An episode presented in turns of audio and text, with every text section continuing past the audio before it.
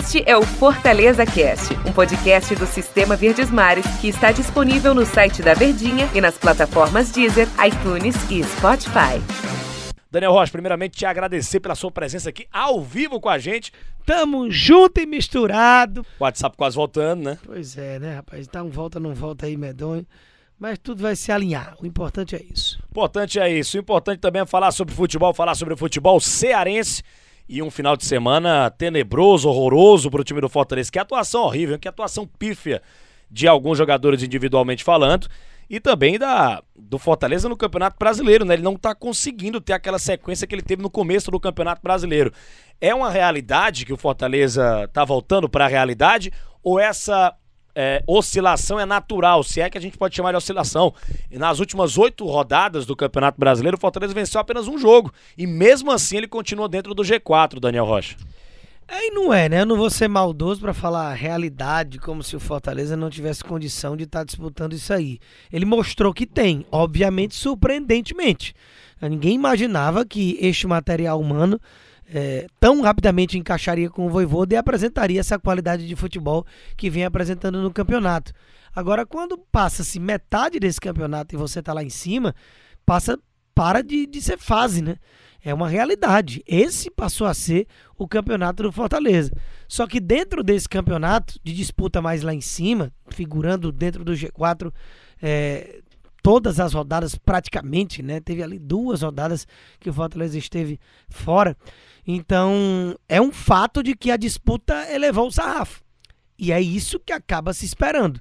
Obviamente, se o Fortaleza termina, sei lá, oitavo, sétimo colocado, pega uma vaga de pré-libertadores e o torcedor no início do campeonato assinaria na mesma hora.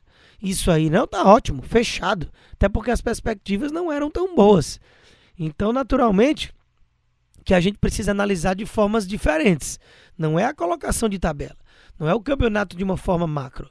Essa oscilação, ela é comum. Então, isso que é a parte negativa que a gente vai conversar é, nesse momento, que são esses. Se a gente pegar aqui da 16 rodada em diante, que foi o jogo contra o Santos, que o Crispim errou o pênalti no último lance, que começou aquela sequência mais tenebrosa, né? De lá para cá são oito jogos, oito rodadas, em que dessas oito, sete você não venceu. A única vitória foi contra o esporte na penúltima rodada e foi aquele 1x0 ainda cheio de ressalvas com o gol do Benevenuto e sem praticar um futebol muito vistoso contra o time ali ao lado da Chapecoense, mais debilitado e mais frágil do campeonato. Então realmente é um recorte que preocupa preocupa sempre, entre aspas, fazendo aquela ressalva, porque a colocação de tabela ela é confortabilíssima. O campeonato é muito bom, é acima e muito das expectativas, porém é um fato de que nesses jogos, a gente já está falando de uma amostragem boa de oito partidas, a coisa deu uma quedazinha, né? Saiu um pouco daquele trilho embalado que estava. Então é natural e justo até as ressalvas que a gente acabe fazendo, porque é preciso evoluir, é preciso melhorar. Do Isso. jeito que tá, não tá agradando não, tanto que na volta da torcida saiu vaiado da Arena Castelão, até para minha surpresa, né? Até me decepcionei com o público, né? Não, não, não, não, não, deu, não deu aí os 6 mil, né? Que a gente tava esperando. É, é duas mil e menos, né? Menos de 3 mil pessoas foram à Arena Castelão. Fiquei até decepcionado. Tava conversando sobre isso com o nosso grande Luiz Eduardo. É, mas para a gente falar aqui do, do, do, do Fortaleza, só um detalhe: o Fortaleza, nas últimas oito partidas do Campeonato Brasileiro. Só uma ressalva com relação ah. ao público, que realmente foi é, abaixo do esperado. Mas aí, primeiro. Muitas exigências também, né? Muitas né? exigências, problemas com relação a, ao download, o upload lá do cartão de vacinação. Não estava barato o ingresso. Muitos torcedores não têm as duas doses ainda, né? A rapaziada só com mais de 30 anos que é, já tomou, né? A não ser comorbidades. A minha tá chegando, a segunda dose. Tá hein? chegando a minha também. É passei esses dias. Olha e. Só. É... Vai ter postagem, amigo? Vai ter que ah, ter, tá né? Certo. Imunizado completamente. Se o Instagram voltar, né? É, aí você coloca partiu, partiu resenha depois. Partiu. É, sem partiu. medo nenhum. Não, sem medo de, de, ser feliz. Depois de 15 dias. É. Tem que esperar 15 dias após a segunda dose para poder... E finalmente aquela postagem, depois de 15 dias, na praia, mostrando o. Será? Calma. É, com a. Não, vamos esperar vacinado. mais uns dois mesezinhos aí, é. que aí eu tô confortável para fazer esse post. Vamos falar do Live. Ó, nos últimos oito jogos, 1x1 contra o Santos, 1x1 contra o Juventude, 0x0 com o Cuiabá. O negócio é sério, hein? Perdeu de 4x2 pro Bahia, perdeu de 2x0 pro Atlético Mineiro, perdeu do Internacional 1x0, ganhou do esporte, perdeu de 3x0 do Atlético Goianiense. Isso aí é pra gente fazer, sabe o que, Denis? Aquele velho spoiler. É. Da do DR da semana. Ah, é o DR da semana, tá Amanhã, certo. Amanhã, viu? Mande então, então. Amanhã no Globo Esporte, DR da semana, falando sobre a sequência ruim do Fortaleza, é isso? Exatamente. É, pontuando situações variadas pra gente criticar em alguns pontos durante esse, essa sequência desses oito jogos em que a única vitória foi contra o esporte. Se a gente fizer uma recapitulação, já vai aqui esse spoiler sobre o que vocês vão ver no Globo Esporte amanhã, é, mais ou menos na hora do almoço, ali na hora do GE, tradicionalmente, com o nosso DR da semana. A gente vai ter os dois primeiros aí que você mencionou, Juventude e Santos. Foi a questão dos pênaltis, né? A falta de precisão para botar a bola para dentro na reta final com cobrança de pênalti. Aí teve, nesse meio tempo, troca de goleiro, sai Felipe Alves, vem Boeck. Aí um, um, revezamento de falhas, um perde a vaga para o outro, e isso gera uma insegurança para quem está na posição, tanto que o próprio Felipe Alves falhou, no mínimo em dois, mas ainda acho que o terceiro também era defensável nesse último jogo contra o Atlético Goianiense. Essa instabilidade que o Voivoda tem passado na posição ali para o goleiro me preocupa, eu não gosto. O goleiro para mim tem que ter um cara fixo que tenha mais continuidade. E aí teve contra o Inter a chuva de gols perdidos, né? A falta de precisão para colocar essa bola para dentro. Contra Cuiabá e contra Bahia, sistema defensivo abrindo brechas que não costuma abrir. Quatro gols de Rodallega contra o Bahia.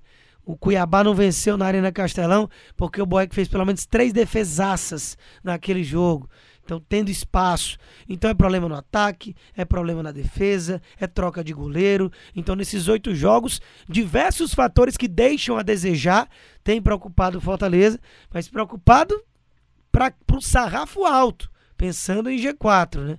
Lógico que, de uma forma geral, o campeonato está tudo bem. O Fortaleza, você falou pensando em G4, mas pode virar até. Vai virar, né? O Brasil vai ter direito a nove vagas na Taça Libertadores da América. Falando especificamente do Fortaleza, você acredita que o Fortaleza vai conquistar uma dessas nove vagas? Eu falo de maneira geral. Para a Libertadores já é um grande prêmio para Fortaleza se o Fortaleza conseguir chegar lá. Mas de uma maneira geral, eu sei que ele tem outro caminho, ele tem um caminho da Copa do Brasil. De, falando de Brasileirão, caminho do Brasileirão, ele vai conquistar essa vaga na Taça Libertadores da América? Você ainda acredita nisso, Daniel Rocha?